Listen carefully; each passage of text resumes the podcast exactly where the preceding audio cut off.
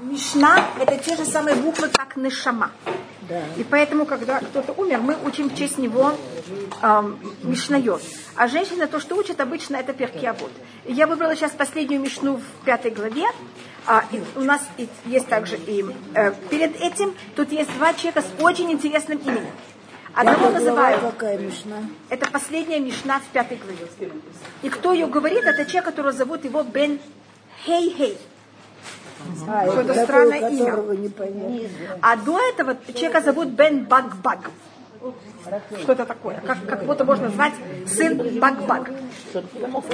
А другого зовут сын Хей-Хей. А его кого-то нет имени. И ведь у обоих у них такие странные имена. И мне, когда я была маленькая, мне папа тогда рассказал, что это такое, почему у них такие странные имена. Если вы заметите, а,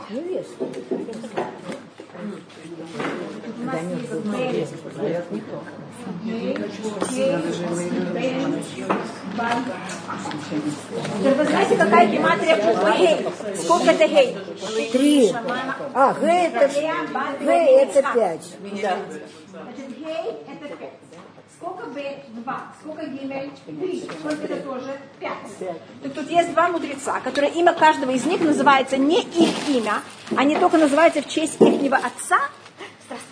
И они каждый называются сын Бак-Бак и сын Хей-Хей. И вопрос... Вот как я написала. Хей, Аля, Хей, Аля. А, я не вижу. А, извините. А, так Бен Бакба говорит, что в Торе есть все. И кого-то берите, учите Тору еще раз, еще раз, потому что все в ней, и из ней кого-то всегда смотрите в ней, и от нее кого-то не, от, не отходите. Что это самая хорошая вещь, это заниматься Торой. А Бенгея говорит, лифум цара агра, насколько вам вещь тяжела, настолько вы получаете за нее награду. Значит, если вы соблюдаете закон, и это вам очень легко, награда есть, конечно. А есть случаи, когда, скажем, вы услышали какие-то сплетни, и вам не очень хочется это повторять. Так за это вы получаете то, что вы не повторили, маленькую награду. А если вам очень хотелось это повторить, вот просто ужасно хотелось, и было кому повторить. Если повторили все, вы просто ахнули. И что вы сделали? Не Сдержались. За такое, такой случай, что вы получаете? Награду намного больше. Насколько это было больно, тяжело, настолько есть больше наград. Есть гэй-гэй и бак-бак. Первый был бак-бак, кто говорил про Тору, а кто говорит, насколько это вам тяжело, настолько вы получаете награду, его зовут Гей-Гей. И какие-то страны, и тут не говорится также имя человека, а только имя, кто был его отец. И если вы так, есть у нас предание, что эти два человека, они сделали гиюр. А в то время было запрещено, люди, если они делали гиюр, они подлежали э, преследованию со стороны римлян. Потому что римляне были, э, тогда они запрещали переходить в иудаизм, и они были, как вы знаете, поклонники, это было какое-то преследовалось очень тяжело.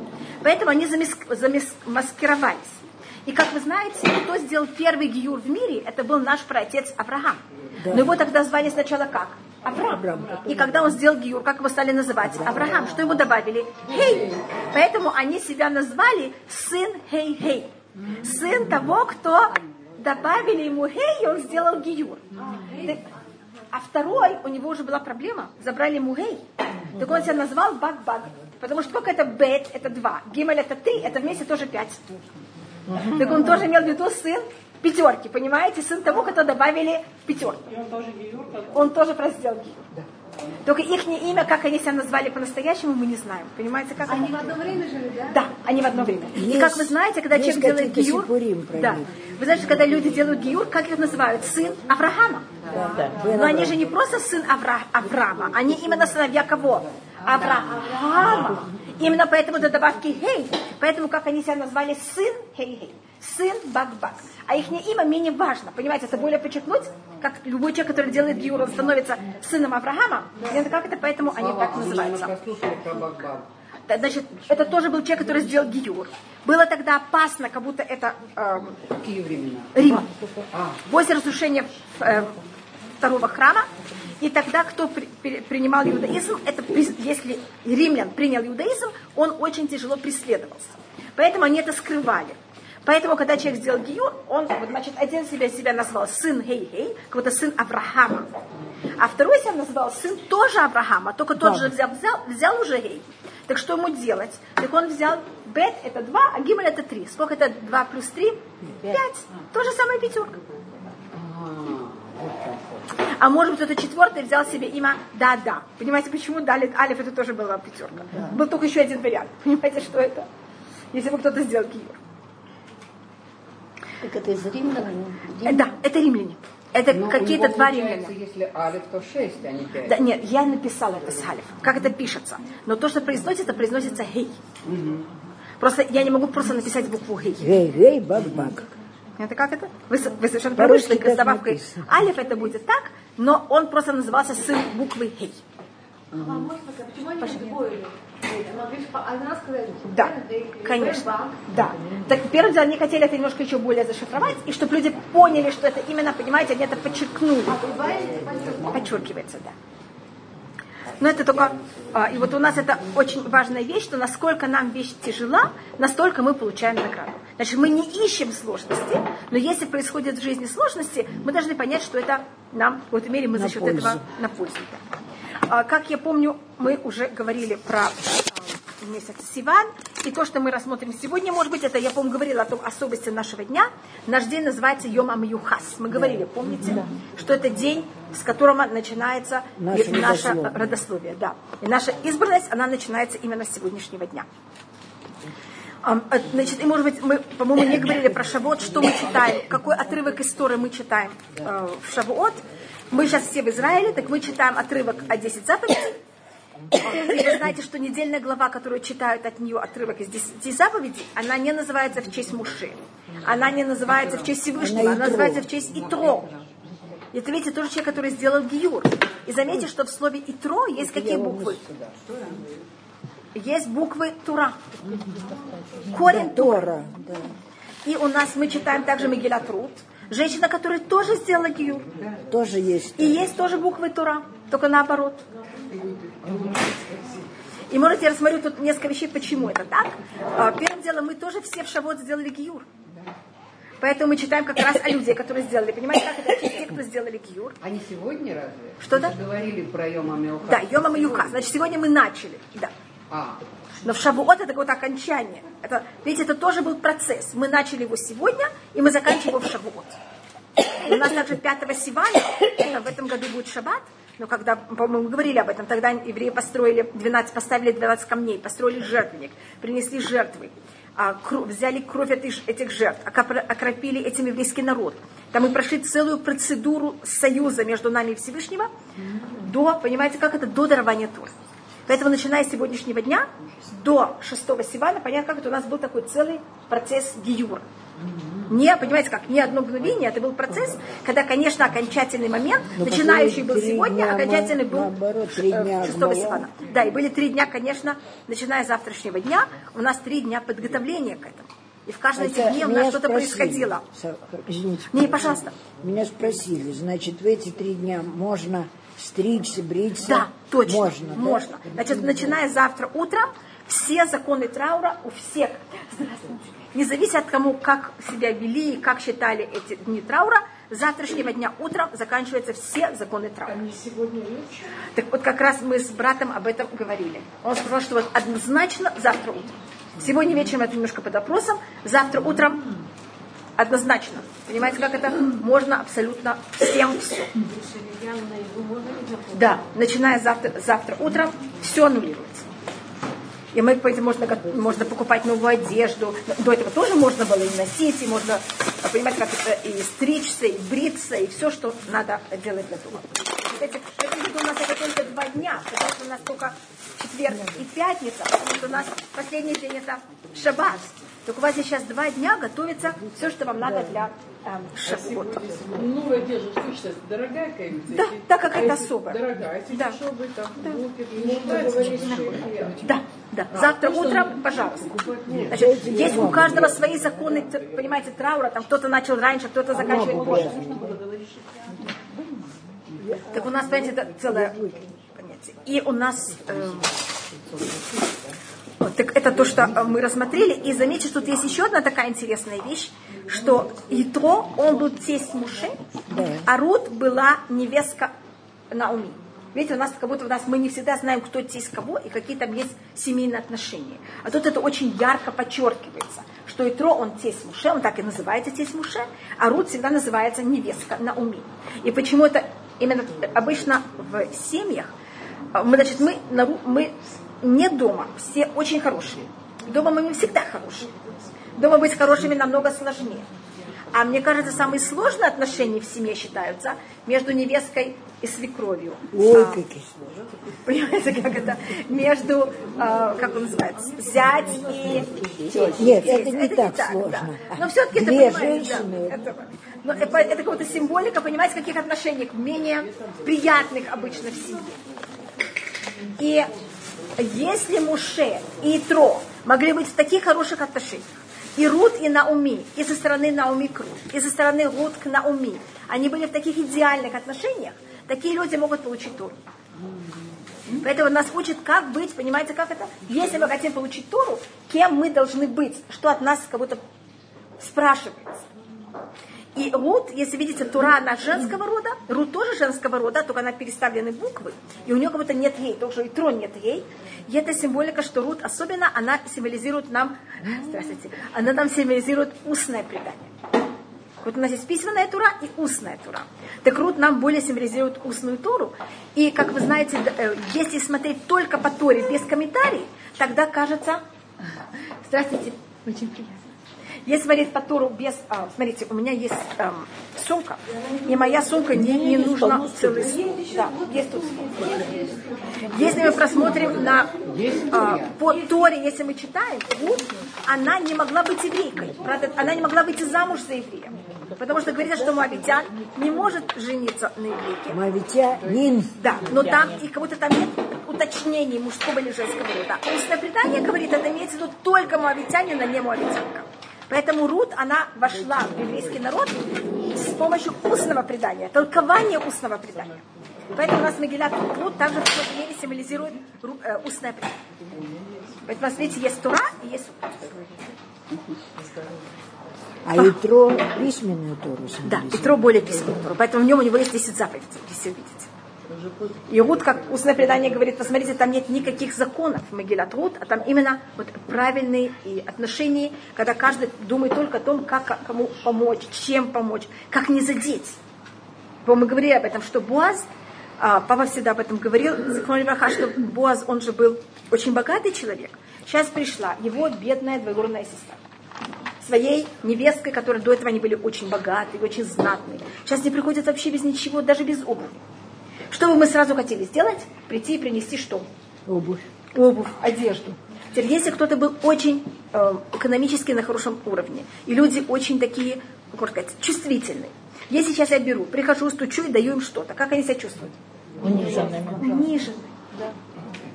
И поэтому что делает Буаз? Ничего не приносит.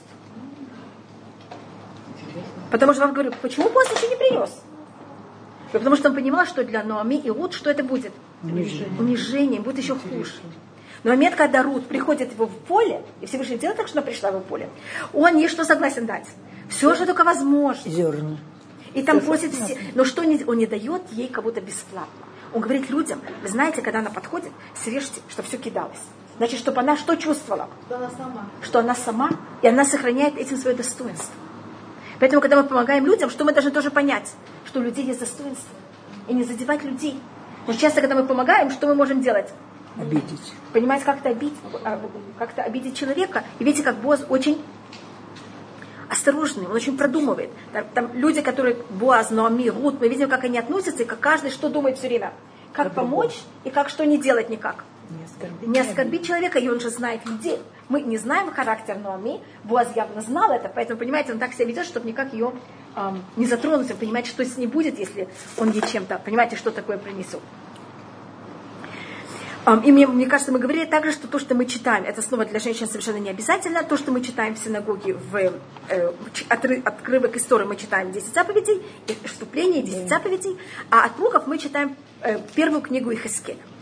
И это считается одна из самых скрытых вещей всей Торы.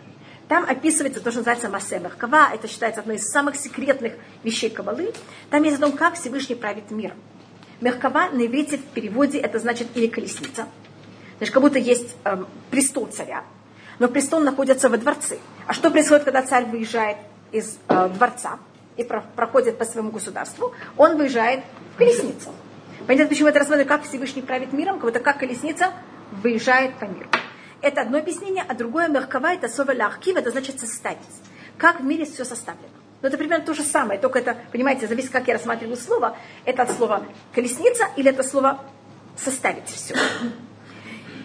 И это считается у нас вещь, которую мы ничего там не понимаем, мы- даже считается, что это неправильно это смотреть на это, но так как мы это читаем в, пер- в первый день Шавот, у нас в Израиле только один день Шавот, так я слышу это, понимаете, как у меня нет выхода, если я в синагоге, я просто слышу, как это читается э, как хафтара, так я могу немножко рассмотреть, что это символизирует. Там говорится о том, что есть там лицо такое, есть там существо какое-то, у него есть четыре лица.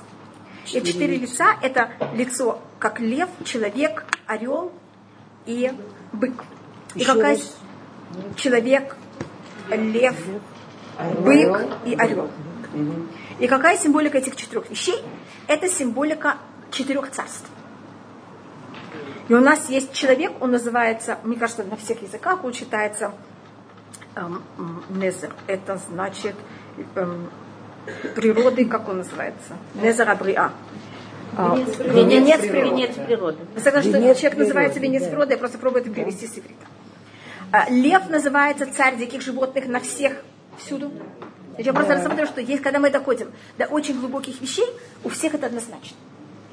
Орел – это э, царь птиц, а бык – это царь домашнего скота. Это как это символизирует четыре разные понятия царств, которые есть в мире. Может быть, я рассмотрю, какая разница между львом и быком. Лев – это царь диких животных. Значит, это, это символизирует, конечно, также разные черты характера человека, как Всевышний творил нас всех. Такие случаи, что они как лев. Скажем, царь Давид, он лев. Он из колена Юда, и у лев есть грива, понимаете, у него есть такое уважение, царство. А, но у не, он, льва невозможно обуздать. Значит, люди, которые лев, они всегда что-то сделают неправильно. Сколько они будут стараться. Я была, когда была маленькая, я была в цирке, и когда там были слоны, все, что было, они были как будто открыты. Когда были хищники, что делали сначала? Ставили, ставили Решетку. На льва никогда невозможно что сделать? Положиться, сколько бы он ни был дрессирован. И невозможно пользоваться его силой. Понимаете, он кого-то вдруг что-то может сделать. И вот у нас есть люди, которые они лев. Что? Есть люди, которые их не характер, как лев. Да. Это как царь Давид. И у него вдруг, сколько он не старается себя что сделать, вести себя правильно, вдруг у него что-то происходит. И тогда он должен взять и исправляться.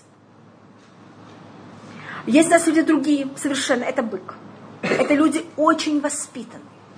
Непонятно, какие у них эмоции внутри, они надевают на себя ермо, сдерживаются. В любой ситуации они сдержаны. Вы знаете, бык это же громадная сила. Можно, это животное, очень сильная сила. Можно на него одеть ермо, и он будет мне что делать? Пахать прямые совершенно борозды. Попробуйте льва одеть на него ермо и пахать с ним борозды. Ничего у вас не получится. При этом кожа и травка. Бык, да. Да. Хотя, видите, и... Да, Это понятная разница в А характере? кто из наших царей бык? Шауль. Йосеф? Йосеф. Йосеф и Шауль. Да. Шауль, он не совсем, он, он Бенямин, но он тоже имеет немножко этот характер. Это человек, люди, которые на фасаде, все у них всегда хорошо. Внутри непонятно что. Значит, если даже что-то внутри, Внешне, да. они все подавляют в себе. Лев ничего не подавляет. Все, что он чувствует, все знают. Вы читаете псалмы, вы все знаете о царе Давида. Понимаете, как все наружу. А есть люди, которые не бык. Я не могу сказать, что лучше, что хуже. Я просто только говорю о том, что есть, и каждый человек должен понять, кто он такой, и какое его испытание, и кем он должен быть. А, Орел, он из всех четырех единственный, который не млекопитающий. Чего? Орел единственный из всех четырех, который не млекопитающий. Да. Человек тоже млекопитающий. Значит, орел, с одной стороны, это птица. Значит, это люди, которые не, немножко, они не имеют родословия. Понятно, почему я говорю родословие? Когда мы говорим о млекопитающих, так родители и дети, они имеют прямую связь. А э, птицы рождаются, выносятся, как не знаю, как называется правильно на русском, сносятся яйца, и потом это э, Высиживается. высиживается, значит, нет прямой связи между ребенком Понятно, как это? И Матерью. птенцом и матерью. Значит, это люди, которые у них в какой-то мере родословие не самое хорошее. И они часто даже себя ощущают унижены. Вы знаете, что птицы, они менее развиты, чем млекопитающие. Но с другой стороны, эти люди, если они берут и правильно э, относятся к себе и правильно себя развивают, они могут быть выше всех. Может, орел может быть с кем? Взлетать выше всех. Значит, это те люди, которые в кавычках обижены природой. обиж- Обижены... О, спасибо. Скажем, это потомки Бельга и. Да, скажем, Шимшон. Понимаете, как это Шимшон? Помните его? Он, он очень сильный человек, но еврейский народ не идет за ним. Ему надо быть среди филистимлян. Но если он взлетает, он выше всех. И помогает еврейскому народу больше всех.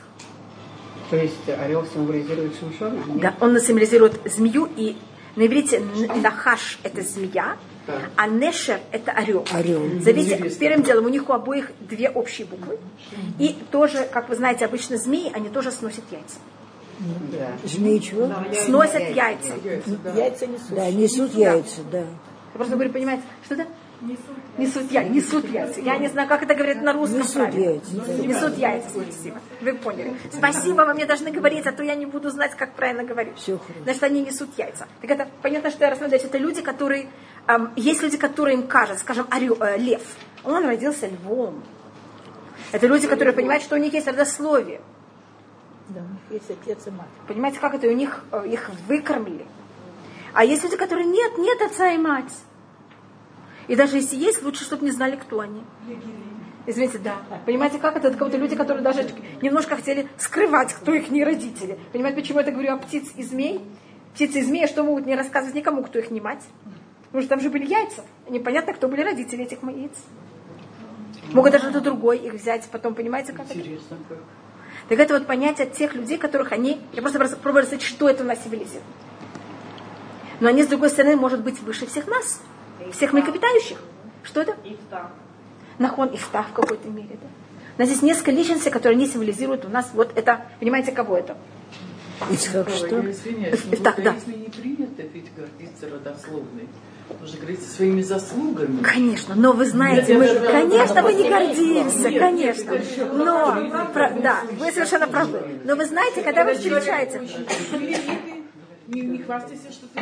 Конечно. Это Это вы совершенно правы. Вы совершенно правы. Но если приходит человек, и вы знаете, что его папа был главный священник, вы на него смотрите по-другому, чем приходит Раби Акива, которого отец сделал гиюр. Ага. Вы согласны? Ну, смотри. Там было даже, просто я говорю, во время Раби Акива был Раби Акива, который был сын э, Герим, и был Раби Элазар бен Азарья, который был отец, потомок священников. И его сделали президентом, Да. а не Раби Акива. Есть, есть места, где... Но с другой стороны, Раби Акива дошел до самой великой высоты, и он символика всего нашего устного предания. Значит, есть в иудаизме место всему. Есть место родословию, и есть место тому, что ты сам достиг, не зависит от твоего родословия. Есть место, когда ты, именно потому что ты имеешь такое родословие, это тебе помогло тоже взлететь. Вы понимаете, есть вот в иудаизме место всему. Значит, мы не идем ни на какие крайности. У нас есть место, понимаете, что это? Любому, любой вещи, это вот это символизирует эти четыре А царства. кто из известных людей символизирует э, Нешер? Неша, он нас есть много, это все потомки, как я говорю, это особенно кто символизирует, это Шимшон. Он как будто считается такой, как уж сказать. Опять? Да, нет, Нешер. Именно, именно орел, это Шимшон. Эм, двора, э, барак, они тоже символизируют. А, Двора, потому что она, у нас также барак. Это тогда была война против Филис- э, Сисры. Сесры. Она тоже женщина, которую мы не знаем, кто были ее родители. Понимаете, помните, она сидела под пальмой, значит, она все достигла сама своей личной работы. И вы знаете, что двора, пчела, первым делом это не очень пчела жаль. И пчела тоже, мне кажется, как вы сказали, что она делает с яйцами? Чего-чего? Несет яйца. Да, откладывает. Также, э, понимаете, и двора тоже не кошерное животное. через яйца. Как будто сама, сама пчела, она не кошерная. Мед ее кошерный, а сама она не кошерная. Что это? Адам, да. Адам, но ведь Шимшона были очень приличные родители. да.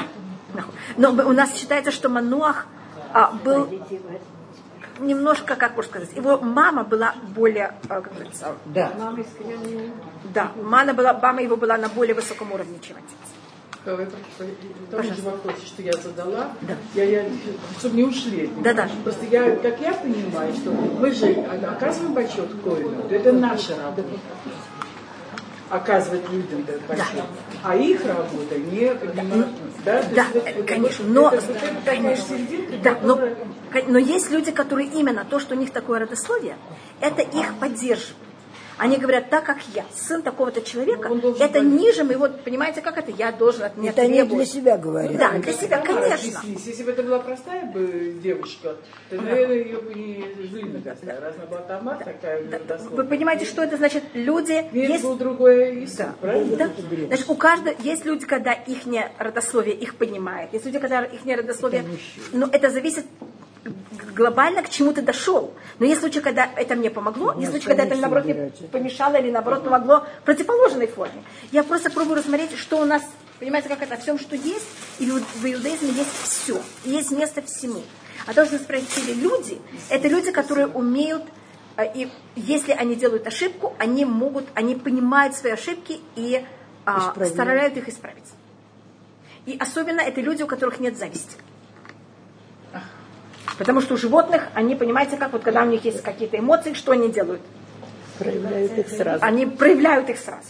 А если наоборот, может эти эмоции, понимаете, как это? У них, даже у них не проявляются. И особенно зависть.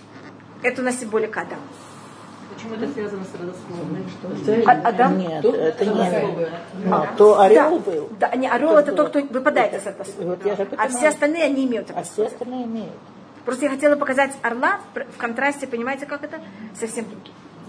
Зависть нужна просто то, что вы спросили, почему я сказала даже, что это двура. Двура была из колена, особенно ее муж был из колена Нафтали.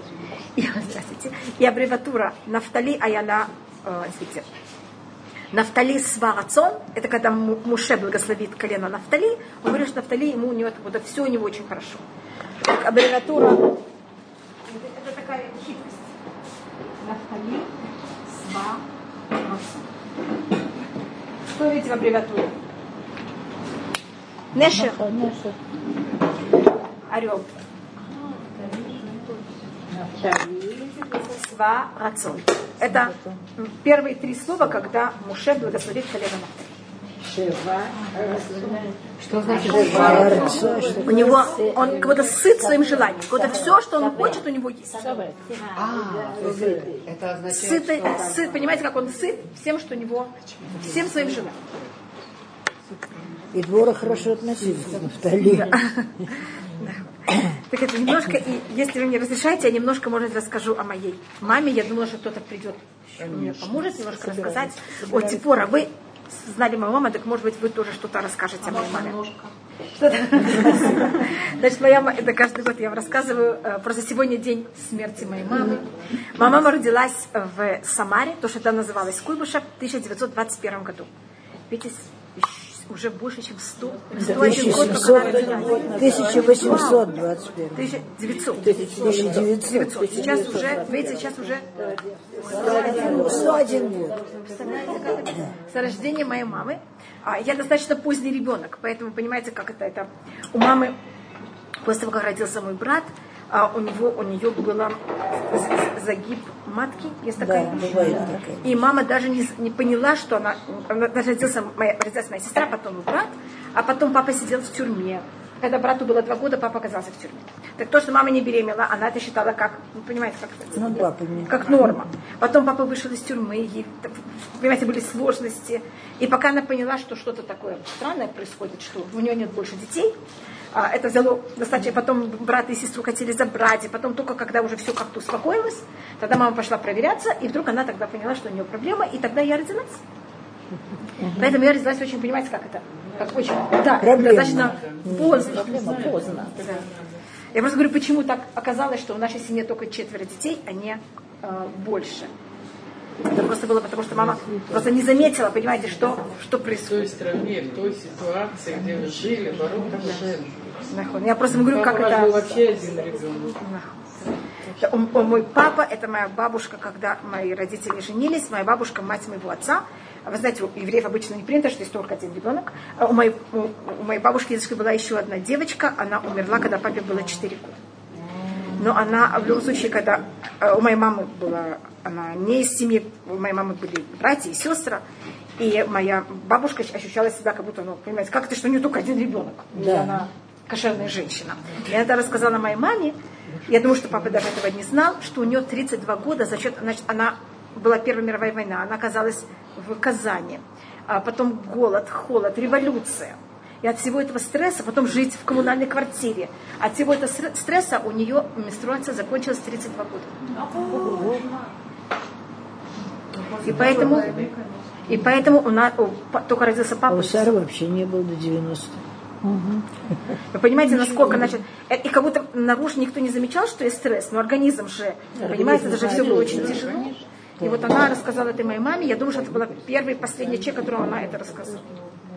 Я думаю, что мой папа даже не знал. Что, вы знаете, мама не делится такой, таким да, вещам это своей, э, своим сыном. Ну, да, вы понимаете, это была совершенно другая жизнь, и очень сложная.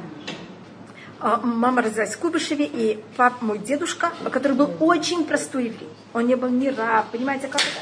Но он очень строго соблюдал законы. И когда маме было 6 лет, он нанял для нее учителя, а, чтобы ее научил читать на иврите, а, молитву. И он ей дал также книгу Хаей Адам. Это сейчас учат у раввины. Но тогда это была книга на идыш. Понимаете, мама знала идыш. А, Хаей Адам. И он маму а, научил, значит, у него не было за один год всю научить всю книгу. Так он маме показал, видишь, вот отсюда до сюда законы субботы, отсюда до сюда законы праздников, а тут находится то-то и то-то, что мама могла эту книгу, понимаете, открывать в правильный момент. И, и вот это мама, это была ее книга, это она, понимаете, как сама открывала себе, где что, и так она, это, это как она знала все законы, кроме, конечно, того, что она видела в семье, что соблюдали все законы. Но тогда не было для девочек специальных школ. Теперь, когда, Только когда домашнее я... воспитание. Да, домашнее воспитание. А теперь, когда я была маленькая, мне наняли учителя.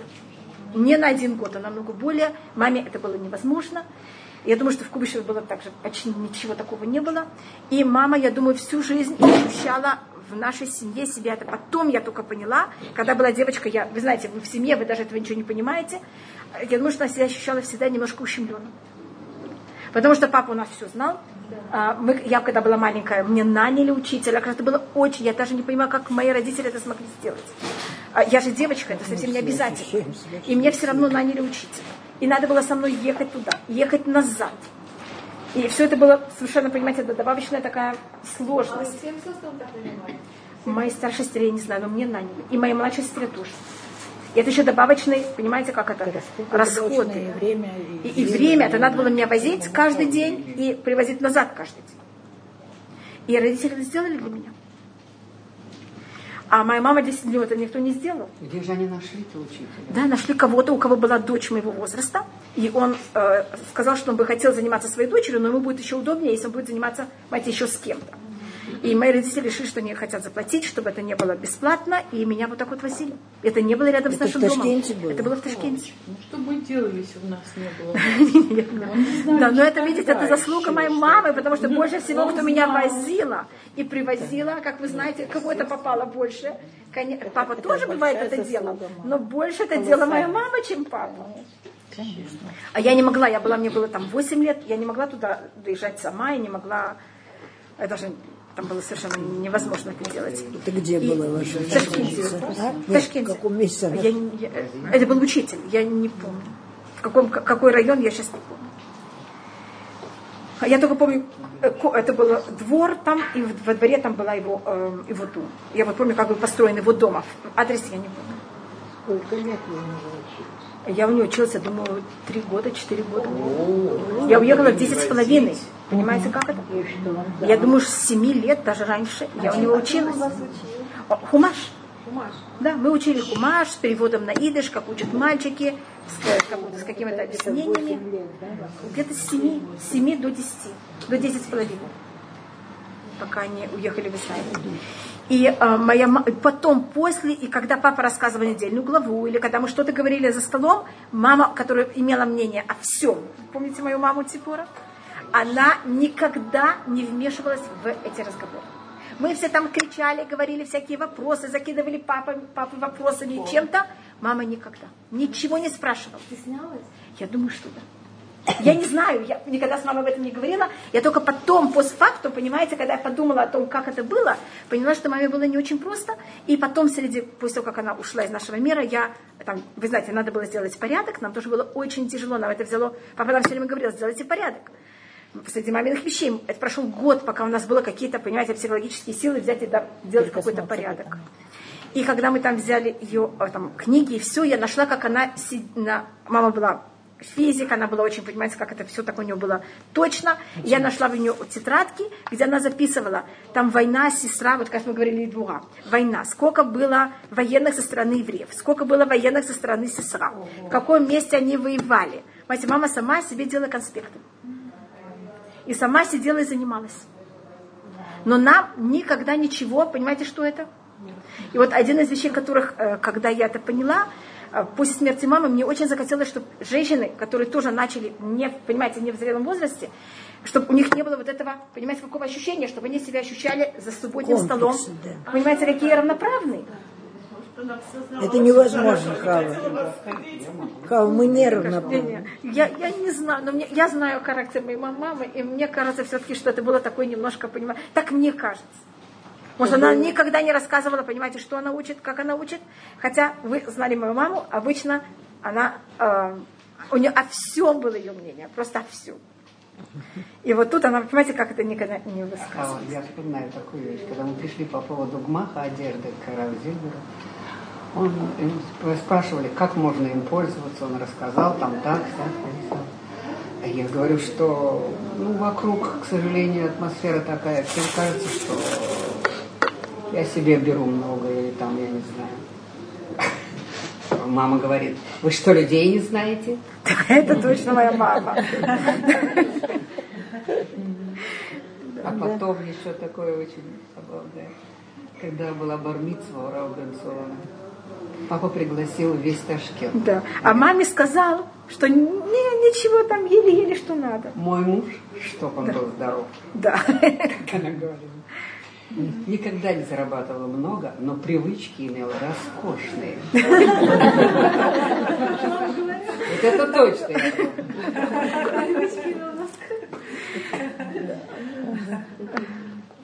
И у меня родители были очень разные по характеру.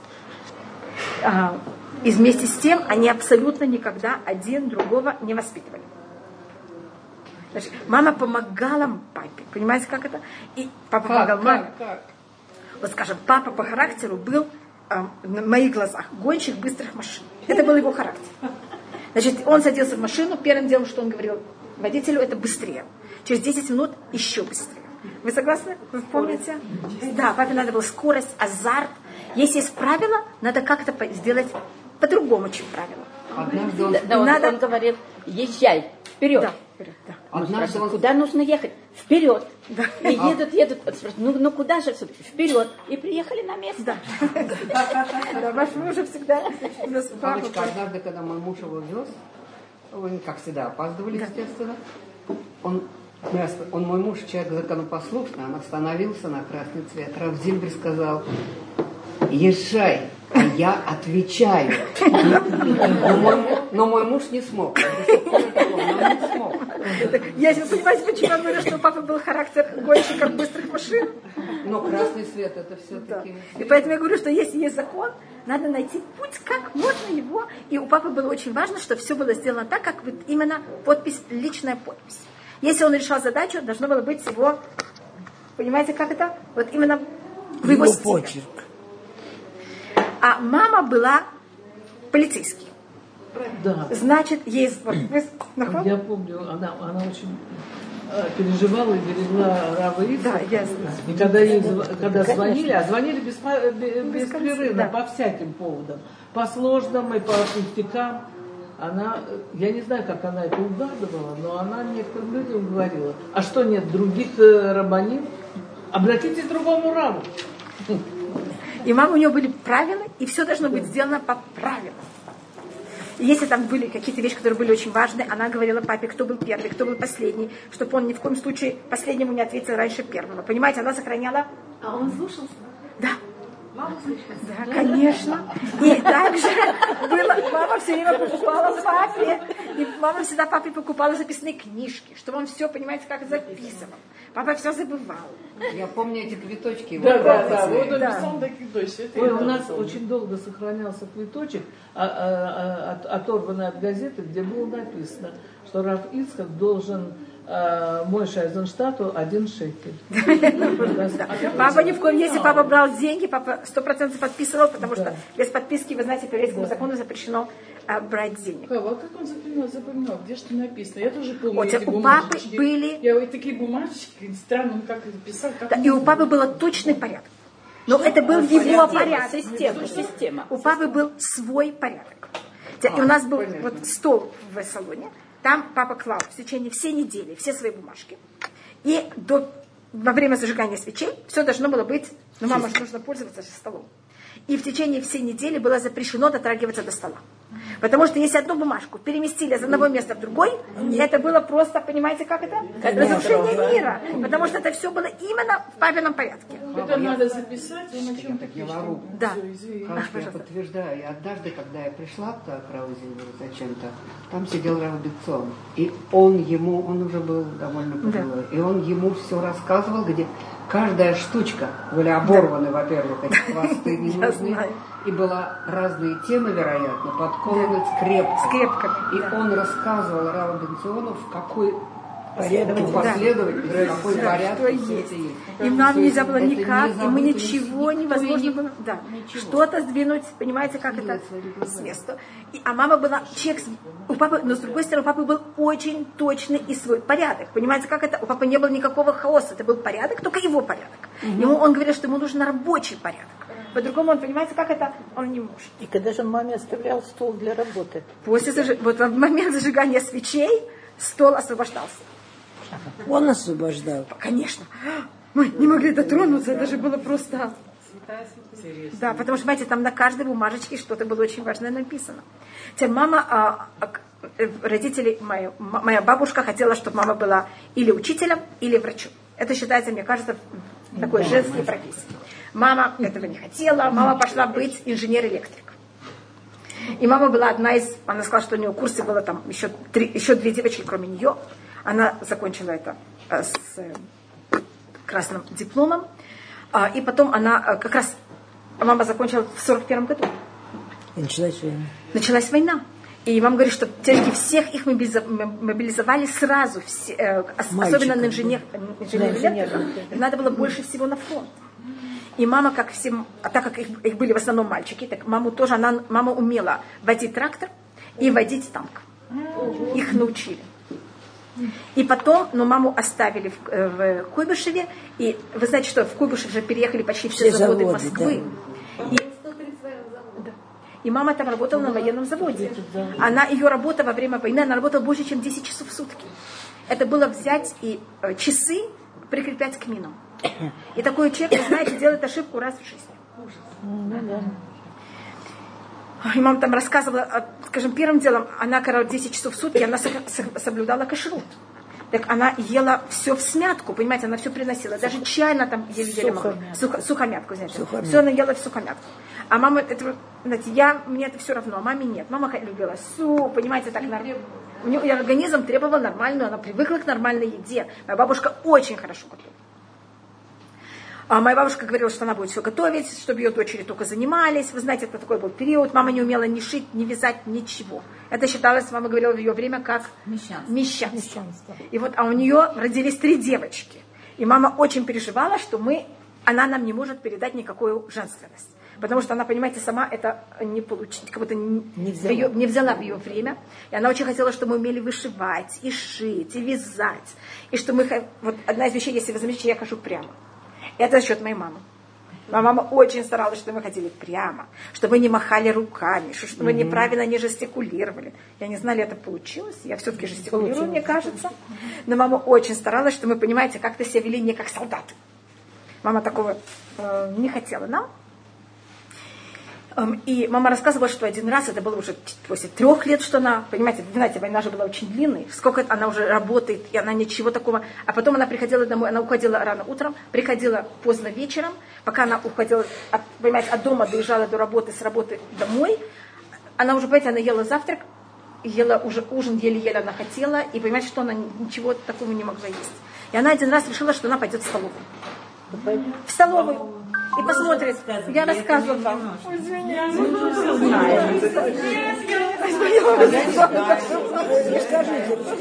Мама пошла в столовую и решила, что, может быть, она там найдет картошку вареную, как будто, понимаете, отдельно в мундире. какой-то Столовую отдельно. заводскую, да? Да. А, Может быть, там, может быть, чай она там как где-то найдет, что-то. Я нашла что-то горячее. Вот ей ужасно захотелось что-то горячее после всего этого. Я нашла. И как раз ей навстречу выходили парни и девушки с тарелкой супа. Смеются. И показывают, что в супе нашли таракана. Муху, таракан. И для мамы это был такой признак, как раз вот ей навстречу. Такой знак, что в столовую Не ходить ходи. не надо. И все, она больше, даже, она, она даже не приступила. Она нам говорила, что даже не знала, как выглядит столовая. А, в- мой дедушка, родители моей мамы, э, они были религиозные евреи, они экономически были в хорошем состоянии. Мой дедушка, он был заготовщик. И вы знаете, во время Второй мировой войны заготовщик была очень нужная профессия, потому что надо было всем, всем солдатам было кожа и обувь, и он работал очень много часов. Заготовщик чего? Заготовить. заготовитель кожи. Заготовить. И у ма- мама всегда говорила, что начиная как началась война, глаза моего дедушки были всегда красные. Он ночами не спал, понимаете, как он работал ночь напролет. Зарабатывал достаточно хорошо, им также дали какое-то, удел, какое-то место, где они могли взять и ам, они там взяли и посадили картошку, и вырастил, мама говорит, очень много картошки, у них было очень хороший урожай, у них было много картошки, и за эти деньги бабушка покупала рожь и варила ведры еды. Ведра. И ведра. И приносила в синагогу. А люди в это время умирали от голода. Значит, так как Куйбышев, он же был тогда перес- пе- как На пересечении на перес- дорог. И туда приезжали э, эшелоны людей, и евреи, голо, понимаешь, Беженцы, как? беженцы. И вот это то, что моя... Заводы голодали, но дедушка чуть не умер в Самаре. Так вот, те люди, так те люди, которые приходили в синагогу, совершенно незнакомые люди. Дедушка, понимаете, как это? Бабушка варила эту еду, дедушка зарабатывал, бабушка варила эту еду и приносила в ведры людям еду. И она также ходила на вокзал, и когда там были, эм, извините, где были люди, которые не доезжали, евреи, так она их старалась, чтобы их похоронить как евреи. А мы не знали. Понимаете, насколько- и не купили у нее ничего. Не, бабушка не прода- продавала. Она отдавала, бабушка ничего не продавала. А мы не знали. Вот, жалко, видите, мы могли остановиться. Да, не, мы останавливались, но откуда мы знали, что эта женщина дает что-то хорошее? Да, Нельзя было понять, что хорошее можно дать даром. да. И тогда в, у них дома были очень много беженцев, э, польских беженцев. И был один человек, очень, в свое время был очень выдающий человек, его звали Мотха Дубин. Он был представитель, а вы знаете, что есть такая партия Агудат Исраэль, сейчас тоже есть в Израиле. Так ее, э, она нач- а, образовалась между двумя войнами. И в каждой свободная страна, я не говорю о России, потому что сразу после Первой мировой войны она прекратила, понимаете, там прекратилось быть вообще какие-то выборы и партии. Но в Лит- вы знаете, что Литва, Латвия, Эстония, они же были самостоятельные, им дали э, независимость. В Литве, Латвии, Эстонии, в Польше, там же было очень много евреев, и они все имели представителей э- этой партии, они имели представителей в их сеймах, парламентов, он назывался там, в Латвии назывался Сейм. Представитель э, латышских евреев в Сейме, его звали Мотка Дубин, он был личным другом Трумэна. И он, все, что он мог, он помогал. Скажем, вы знаете, что последний, не, не, Хабадский рэбе последний, а его тесть, Раяц, Рабицкак, э, э, Йосеф Шнерсон, вы знаете, что его посадили в тюрьму, ему, его, ему дали э, приговор расстрела, смертный приговор, его там держали специально, чтобы сломать его дух, и каждый раз, когда открывали дверь, понимаешь, что он был уверен, что его везут, а его специально сразу не расстреляли. Тем Потом, более то он вышел вообще. да, но что потом э, жена Горького, она за него ходательствовала, ему Да. тогда его помиловали, а, его, тогда он был послан в Кострому, и потом Раборт Хедубин, он так им говорю, у него была громадная тогда сила. Он приехал тогда в Россию, э, в- это был 1925 год, представьте, какие это время? И он приехал как представитель Латвии, а на, на Россию был тогда эмбарго. Что никто не продает, никто не покупает. Как сейчас. Как все- ну, хуже, чем сейчас. И тогда а, он договорился с русскими властями, что он приведет к тому, что Латвия начнет с ними экономические отношения, если они освободят. Представляете, Если они это сила? освободят что? А, тестя а, Раяц. последнего рыба. Рояться. Рояца. Значит, понятно, как его освободили? За счет Ремортка Дубина. Значит, Ремортка Дубин мог в свое время, когда он, э, когда он жил, он мог во всем мире делать все, что он хочет, чуть ли не. Понимаете, насколько? Значит, такое приехать в Россию и кого-то забрать оттуда. И он его вы- вытащил из, э, Из из тюрьмы. А когда Он русские... был членом Сейма? Да, он был членом Сейма. Он был И представителем... вывез его? И вывез его. Из- из- да, он вывез его в Польшу. Потом там он, в Вену он уехал, а потом уехал в Америку. Значит, просто показываю, какой у него была, была громадная сила. Потому что в латышском сейме была ничья между правыми и левыми. И куда он примыкал, они становились большинством. И по- а так как его голос, только он мог примыкать или тем, или другим. Потому что правые и левые не могли, понимаете, как примыкать один к другому. Так его голос, он реш- был решитель. И по- поэтому все были Решающий. решающими, извините, решающими. И поэтому и правые, и левые были согласны делать все, что он хочет. Только чтобы он к ним Ну, это примкнул. Всевышний только Да, так конечно. может делать. В момент, когда русские вошли в Латвию, его первым делом посадили в тюрьму. Хотя он вообще ничего не делал, просто потому что он был представитель э, другой партии. Так он же им помог вообще, русским. Да. Ну, это благодарность это было до русских, как этого, обычно. а русские ничего не помнят. Это было в 25-м, а это сейчас уже 41-й. И они его тогда взяли и посадили в тюрьму. Весь мир, он же был очень э, известный человек во всем мире. Весь мир начал вопить, как вы посажаете его в тюрьму. А вы знаете, как узнали, что он его посадили? Ничего же из э, России ничего же не выходило. Я вам расскажу секрет. Его звали Раби Мордыхай. Так э, его знакомые писали телеграмму, что Эстер плохо себя чувствует. Раби Мордыхай, да? Понимаете, как это? Это был код, понимаете, как они говорили, что он в тюрьме. Просто если вас, вам интересно, как это. Просто они могли писать Мордыхай, понимаете, как это? И так на Западе понимали, что происходит. И он тогда как-то оказался в Куйбышеве. И он искал дом, где соблюдают кашрут.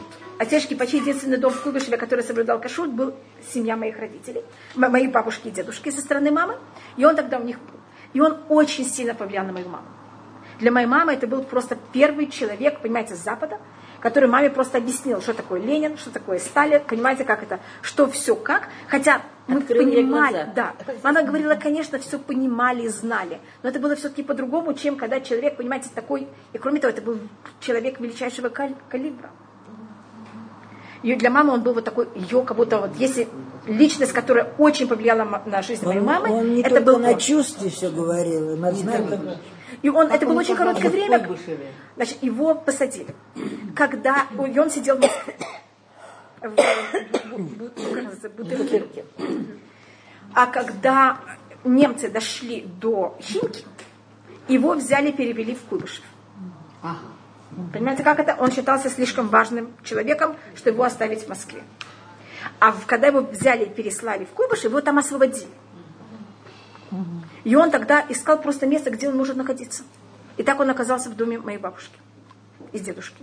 Недолгое время там. Не-не, короткое время.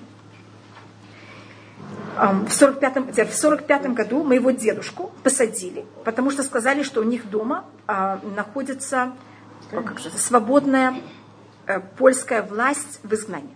Вы представляете? Что они, да. Потому что там были польские евреи. Но польские евреи были у них дома, потому что они их кормили. Но вы понимаете, что тогда это все было совершенно... И тогда, значит, моего дедушку арестовали. А а Бабушка решила, что она хочет ехать с моим дедушкой, быть как можно ближе, где он будет выслан. Он был выслан далеко от Куйбышева.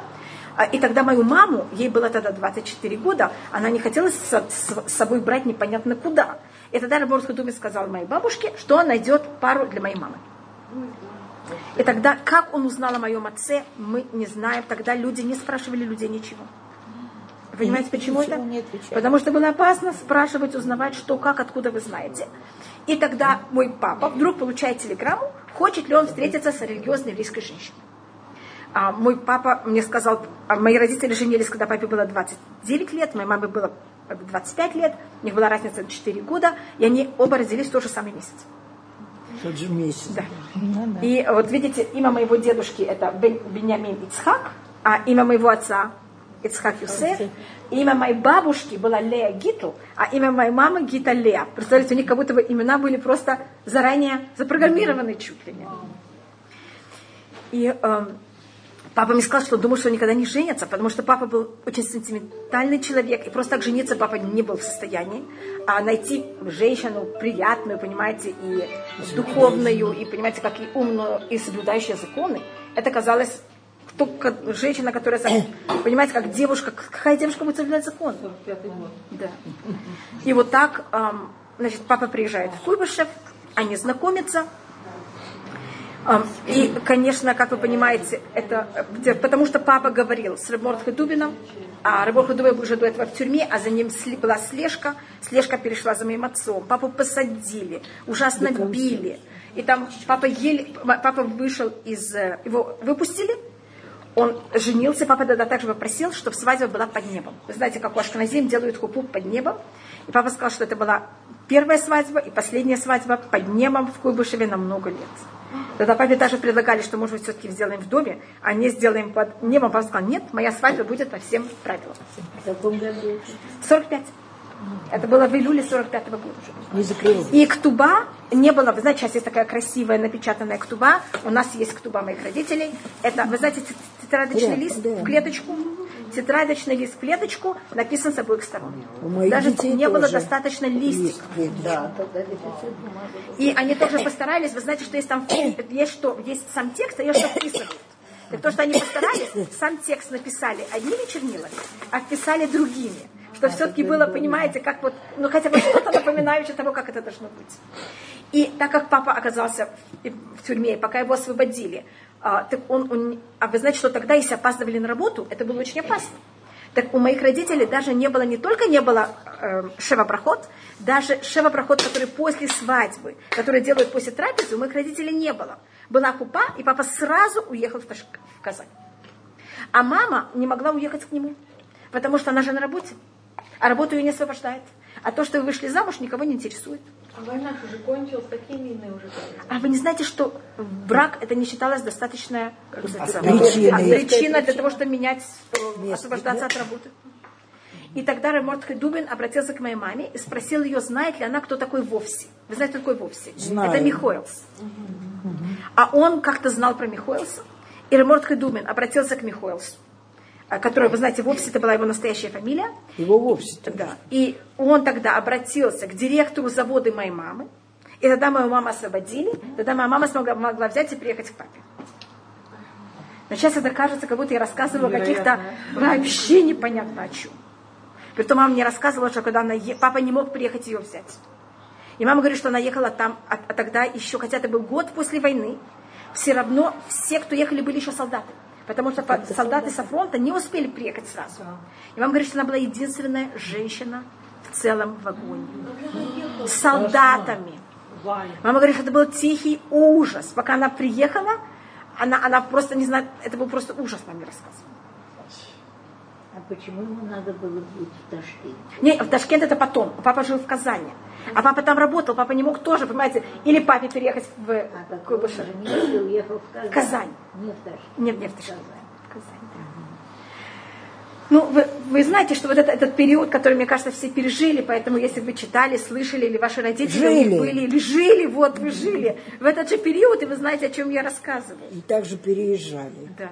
И когда мама потом, значит, она а, переехала в, в- э, в Казань, и тогда рождается моя старшая сестра, потом рождается мой брат, мой дедушка, отец моей мамы, мама, моя мама очень любила своего отца.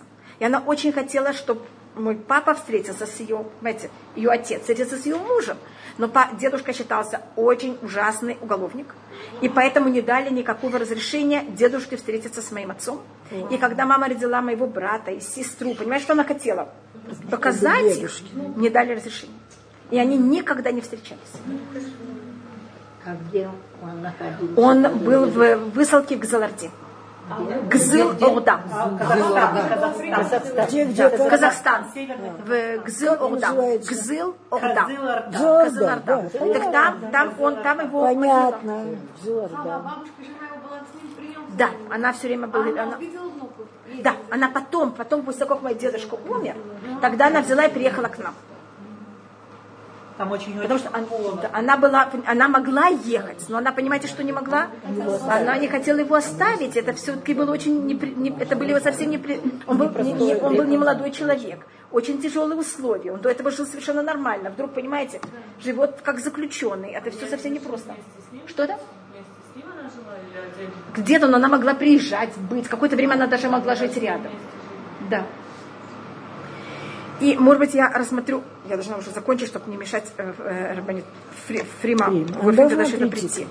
И моя мама, когда папа сидел в тюрьме, а мама была единственная женщина, кроме нее была еще одна женщина, которая окуналась в, микву. Казани, в Микву.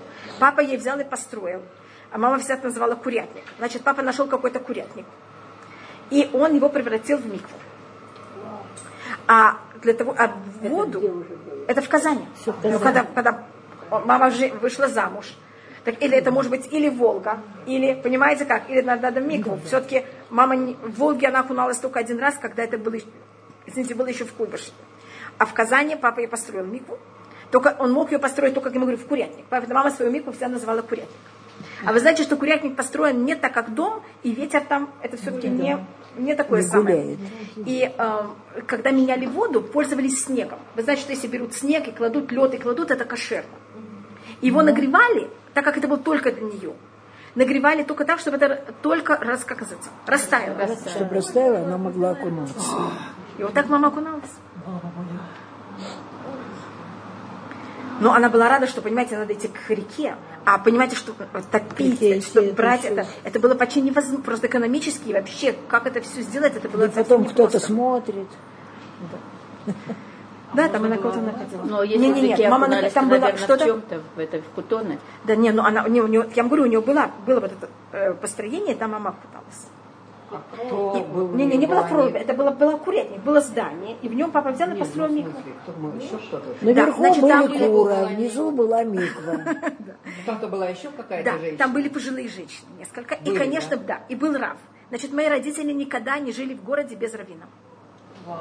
Может, для них и для мамы тоже. Для мамы, если любое разногласие, мама сразу говорила, идемте к равам и спросим. Зачем спорить? Не было вообще такого понятия, идут и спрашивают рав. И мама еще нас говорила, по-моему, я вам говорила, что в нашем доме не занимаются археологическими раскопками. Что это значит? Никогда не спрашивают, почему ты это сделал, почему, понимаете, думаю только о чем. Ис- Исследование. Исследования. Мама это назвала, в нашем доме не занимаются археологическими раскопками. Это мама говорит. Да, это мама говорит. Понимаете, а только, только решают, что делать. Теперь, когда папа сидел в тюрьме, мама ему принесла тфилин. Мама ему принесла туда также, э, папа попросил ее мишнайот, э, махзор, танах. Это, вы знаете, что было Мацу. очень сложно. Что это? Мацу. И, и мацу, по-моему, спекла тогда, может быть, это я расскажу, когда э, в 53 году это был очень тяжелый период. Вы знаете, это самый конец, это дело врачей, потому что мацу уже пекут заранее. И это был год, когда все в Казани боялись, даже самые религиозные евреи, что-то делать. И маме приходили и говорили, если ты, мы знаем, что ты религиозная женщина, если ты спечешь мацу, у нас будет маца. Если нет, нет. А мама думает о себе. У меня муж сидит в тюрьме. Папа сидел тогда. Если ее родители в высылке, бабушка и дедушка со стороны моего отца, их уже нет. У нее, и моему брату было тогда два года, моей сестре три, э, четыре года. Представляете, что будет, если ее посадить?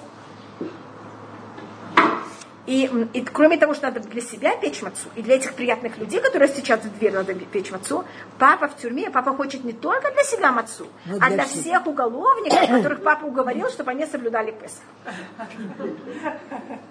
А вы понимаете, что это 53 год, и это карточная система? И даже купить муку вы не можете. Нет, это не было карточно. В Казани еще было.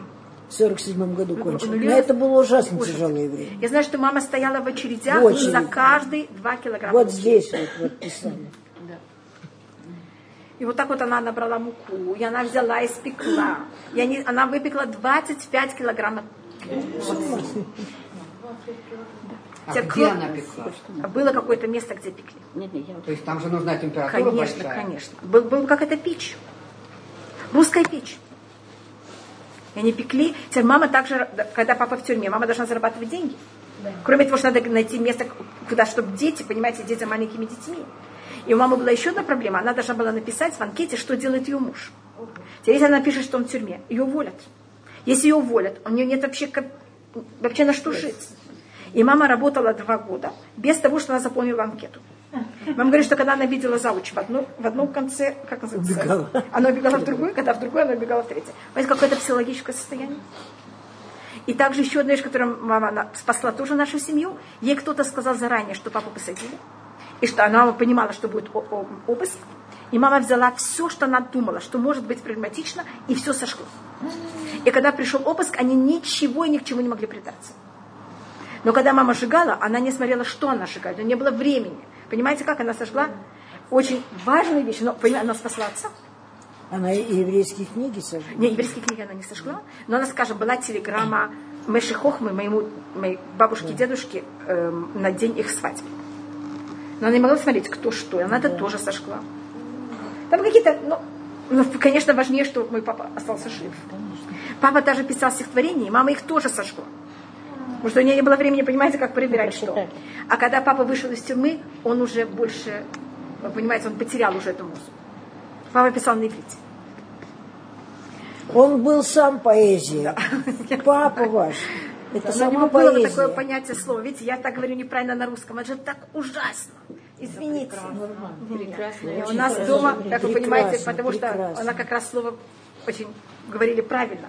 Ведь мне было 10 с половиной лет, когда я уехала. И вот мой язык, он остался с 10 с половиной лет, поэтому, видите, все-таки А что-то на переходили дома?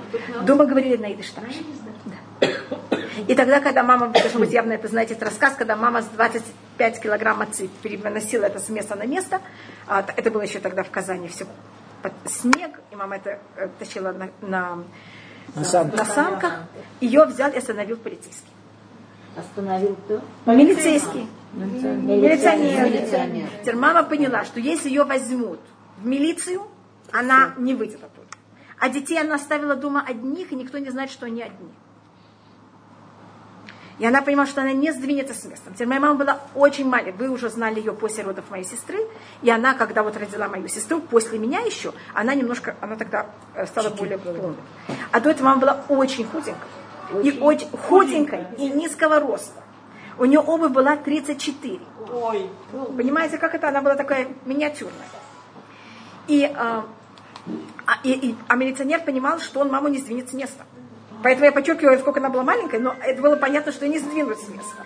И мама начала объяснять, что это печенье, которое она приготовила на день рождения своей дочери. Там, что ты начала говорить? Теперь вы знаете, что это был период, когда было запрещено продавать и покупать. Это считалось эм, спекуляция. Те годы за спекуляцию могли дать даже смертную казнь. Расстрел. Представляете, какое это время? Папа мне рассказал, что он знал человека, которого за то, что он продал полкилограмма э, соли, его расстреляли. Ну, я знаю, за буханку хлеба расстреливали. Представляете, как это? А у мамы 25 килограмм отца. И тогда, так как этот милиционер понял, что маму не двигают с места, он свистнул. Помните, тогда были такие? И он пришел другой. И они что-то говорили между собой. Мама даже не понимала, что они говорят. И тогда второй маме сделал знак, что она может пойти. И мама до конца своей жизни говорила, что этот Илья второй вон. был пророк Илья. Мама всегда говорила, я видела пророка Илья. А когда она принесла папе мацу, папа сказал, ой, это мне недостаточно, мне надо больше. Я нашел еще евреев, которые согласны есть мацу. Мама сказала, дорогой, в этот год больше мацу я не пеку. Когда ты выйдешь, пожалуйста, пеки сколько ты хочешь. Да, конечно. И а потом, когда, как вы знаете, как в 1960 году моих, моего брата и сестру хотели взять в детский дом, Да, лишить и лишить родительских прав. родительских прав. Папа тогда, после этого, папа получил, папа пришел домой и видел записку от КГБ, что его вызывают. Папа сказал маме, что он понимает, как он туда войдет, он не знает, кем он выйдет. Он пошел и узнал от э, кого-то, если он возьмет и убежит. Он ухудшит свое положение или нет. Вот это запрещенный поступок или нет, ему сказали, что нет. Тогда папа взял деньги И И целый год ехал на поезде с места на место, чтобы его никак невозможно было найти. А моя мама, она пошла сама в КГБ, потому что она понимала, откуда куда они будут скрываться. И сказала, что они знают, где ее муж. Они к ней, эм, они- мама была в очень тяжелом психологическом состоянии. Ее детей хотят забрать. Муж она не знает где. Понимаете, в каком она состоянии? Ее тогда начали спрашивать, на каком языке вы говорите с вашими детьми. А мама была уже на крае психологическом срыва. Мама говорила, и мама тогда на них просто... Она им сказала, почему вы спрашиваете меня, на каком языке я говорю с своими детьми? А почему татары могут говорить с своими детьми на татарском? А узбеки на узбекском? А я, а вы меня спрашиваете, на каком языке я говорю с своими детьми? Они сказали, ой, извините, мы ничего не имели в виду. А, Вы имеете право говорить с вашими детьми, на каком языке вы хотите. А, И потом мама также нашла кого-то, кто э, мама спросила сразу, куда она может пойти, чтобы получить разрешение, получить своих детей, чтобы не забрали детей. И маме сказали, кому. Мама к нему пришла, он был очень приятный человек. А, И он только маме сказал, я оставляю вам. И то, что папа убежал, это тоже очень помогло, потому что они считали, что папа, он виновник в религии, а не мама. И когда папа исчез, понимаете, это тоже облегчило положение. Ам, И тогда они сказали маме, что если детей больше никогда не будут видеть в синагоге, их не тронут. И так брат и сестра, понимаете, как это остались. А потом папа, а когда вот так он ехал, он же по шабатам выходил и где-то останавливался. Он тогда был в Грузии, он тогда был в Ташкенте, и он тогда понял, что в Ташкенте немножко легче соблюдать законы, и там также более большая еврейская община. И тогда папа послал маме телеграмму, что, понимаете, как это, если она хочет взять и переехать в Ташкент. И до момента, как папа мне послал, послал телеграмму, мама не знала, где папа. И за братом, за сестрой и за мамой была все время слежка. Они думали, что они, понимаете, так выследят, где папа скрывается. Они не думали, что папа уехал, они думали, что папа просто прячется где-то. И мама говорит, что как они получили телеграмму, слежка прекратилась сразу. А у нас дома, я не знали моего папу, он очень любил животных. И он всегда, когда ходил, если он слышал где-то котенок мяукает, он его приносил домой. И у нас дома всегда были кошки, всякие животные. Но потом, когда они как-то подрастали, мы их по- ну, как сказать, И папа тогда на, а в Ташкенте, а в Казани было тяжело их отсылать, потому что там же холодно зимой. И они так у них оставались. Так папа написал маме, что ничего не надо брать с собой, только его книги, вы знаете, э, святые книги, и чтобы для кошек мама нашла хорошее место. Хорошее место. Там, где Приютить, в Ташкенте. Да, в Казани. Потому что в Ташкенте их невозможно взять. Это те книги, которые А, сейчас у вас? пока... Да. Так это папа только, ему было важно только книги и кошки. И тогда вот мама с моим братом переехали в, с братом и сестрой, переехали в Ташкент, а я уже родилась в Ташкенте. И там, конечно, положение Вы было жили в намного том же легче. месте, где мы жили. Да, на в эвакуации. Шахрезябской. В, Шери- в Шахрезябском В тупике. тупике, да. Я помню, это, видите, это я помню этот тупик. Я помню, что вниз, если спускались, там Очень было... помню, Да, там, был, там была вода, там была какая-то речка там внизу. Как ручьи. Ручеек такой был в самом низу. Да, я его тоже помню. Пожалуйста. Если папа прислал телеграмму, то по телеграмме его нашли. И все пропало. Почему? Конечно, папа тогда, и, конечно, и- но смотрите, они не имели права его там ловить, потому что папа ничего не нарушил по закону. И они пробовали его несколько раз в Ташкенте взять и делать провокацию, чтобы его взять Взять. и засунуть в милицию. Папа один раз находится в трамвае. И вдруг кто-то его ловит и говорит, вор, ты у меня своровал 5 рублей. Папа вытаскивает 5 рублей. И у него в кармане, и они его берут, тащат в милицию, и по дороге много людей, вор, вор, вор, и в кармане у него есть эти 5 рублей. Ему кто-то подложил. И там было такое чудо, что какой-то бухарский еврей прошел, и он сказал, да-да, пожалуйста, идемте только не в эту милицию, а в другую милицию. А так было много людей, этот, этот, это же был какой-то провокатор. Он не смог против всех людей потащить его именно в ту милицию. Он пробовал, говорил, нет, только в ту милицию. Но все люди говорили, какая разница, какую милицию, какая... И потащили в другую. А вот этот еврей бухарский, он спас папу.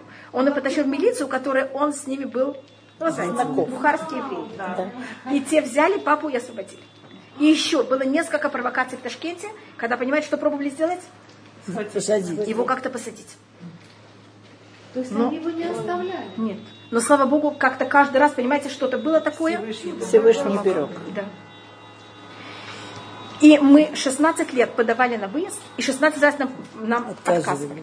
И когда, когда моей сестре стало 23, моему брату 21, мама вошла просто в какое-то очень тяжелое состояние, ведь она выросла детей. А сейчас папа объехал весь, всю, э, весь Советский Союз. И не было никого, что было, ну, как-то, понимаете, ну, подходящий какой-то кандидат моей сестре. Может, невозможно просто выйти замуж, понимаете, за просто любого. У нас в семье такого, есть люди, которые могут, мы, в нашей семье мы не можем.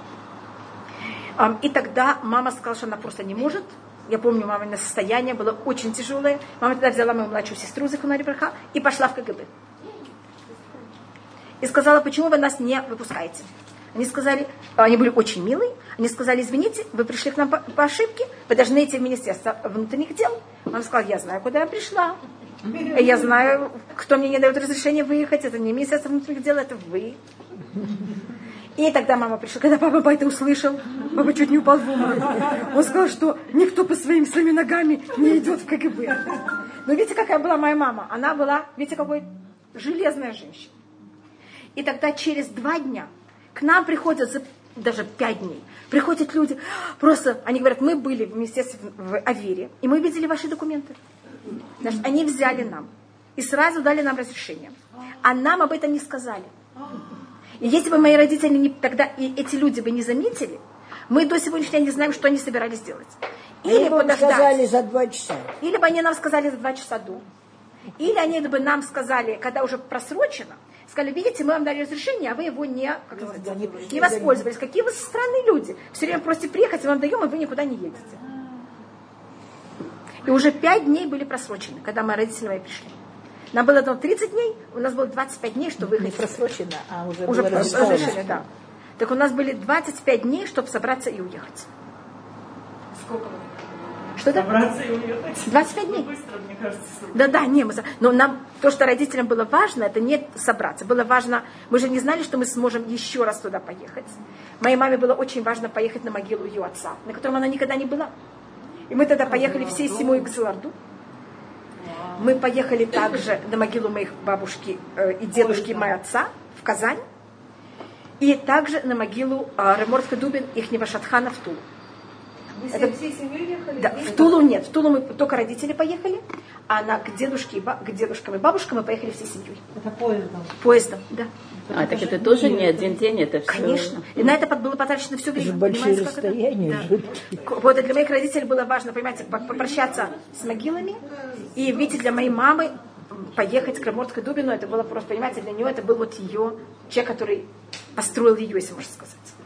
И, конечно, надо было все папины книги послать в Израиль.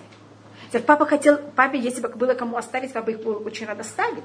Но папа боялся, что если он их оставит, они окажутся в музее или просто на мусоре. Или сожгут. Да. И потом, когда мы начали э, брать, уже собираться, каждый раз из всей России нам начали брать и слать посылки книг. Люди, которые знали, что есть святые книги, они понимали, что они окажутся непонятно где. Нам их слали, чтобы мы их, понимаете, взяли с собой. Я помню, нам дали свиток Торы, которые нашли, э, тоже нам послали в последнюю минуту. Значит, в последнюю минуту мы уже собираемся, у нас, видите, как мало времени. Мы получаем вдруг по почте э, свиток Торы, полностью вот такой покрыт эм, плесенью. Он, его нашли где-то в сарае. Я помню ночью, когда все пошли спать, я с папой, мы его разложили, папа разложил его на стол, и мы его надо было осторожно снимать плесень, чтобы не затронуть букву. Что буквы. Смогли? Да, да. И этот свиток, который привезли в Израиль, и его восстановили. И им пользуются. И тогда Всевышний сделал такое чудо, что из, из Ташкента, это было очень короткое время, была, открыли там таможню, и мы смогли через Ташкент взять и все послать. А то надо было каждую книгу заплатить за ней 5 рублей, принести ее в библиотеку Ленина в Москве и получить разрешение. А на все книги моего папы, понимаете, сколько это денег, сколько это время, 25 дней бы не хватило. И так мы смогли, понимаете, через э, Ташкент это все послать. Как мы уехали, э, таможню в Ташкенте закрыли. Просто это открыли на какое-то очень короткое время, совсем до нас и закрыли сразу после нас. Так так папины книги оказались, понимаете, как... Но именно потому, что не то, что мы хотели их вывозить, просто мы боялись, понимаете, что с ними будет. И даже когда мы приехали в Израиль, тоже моим родителям было непросто. Моей маме было 50 с половиной лет, папе было 54 с половиной. 50 с половиной. Вы приехали зимой, поэтому, видите, а мама родилась в августе. Поэтому ей было ровно 50 с половиной, папе было 54 с половиной. Понимаете, люди, которые приехали совершенно из другого мира. Это было совершенно непросто влиться. А папа знал иврит. Да, мы зимой приехали. Мы приехали в феврале. А маме надо было выучить. Мама знала буквы и умела читать с точками. Мама всегда говорила, как вы можете взять, вычеркнуть все гласные и читать. А вы знаете, так читают на иврите. И сначала мама решила, что она вообще ничего не может учить, у нее ничего не входит, и она только хотела выдать замуж мою сестру, моего брата, понимаете, экономически как-то поставить семью на ноги. И первые три года она вообще никак не могла учиться, а потом она пошла, выучилась и даже и читала книги без точек. Без никуда. Да. Она, кажется, работала в семинаре. Да, и она работала как лаборант в семинаре и Она умела так, да, и умела также, понимаете, как она Общаться с девочками, да. А папа ее туда устроил. И первый день, это может быть я закончу, я помню первый день, когда мама пришла с работы, это был какой-то ужас. Мама попросили линейку, она не знает, что такое линейка. Мама попросили воронку, мама не знает, что такое воронка. Она просила, что ее рисовали, и по рисункам она это выдавала. Вы представляете, каким настроением она пришла домой? Но потом, Барух Хашам, она все выучила, и, понимаете, там была совершенно равноправной. Да. Но она не хотела, она говорила, что это ей психологически так сложно. Но папа ей говорил, что это все-таки лучше, чем работать на какой-то черной работе.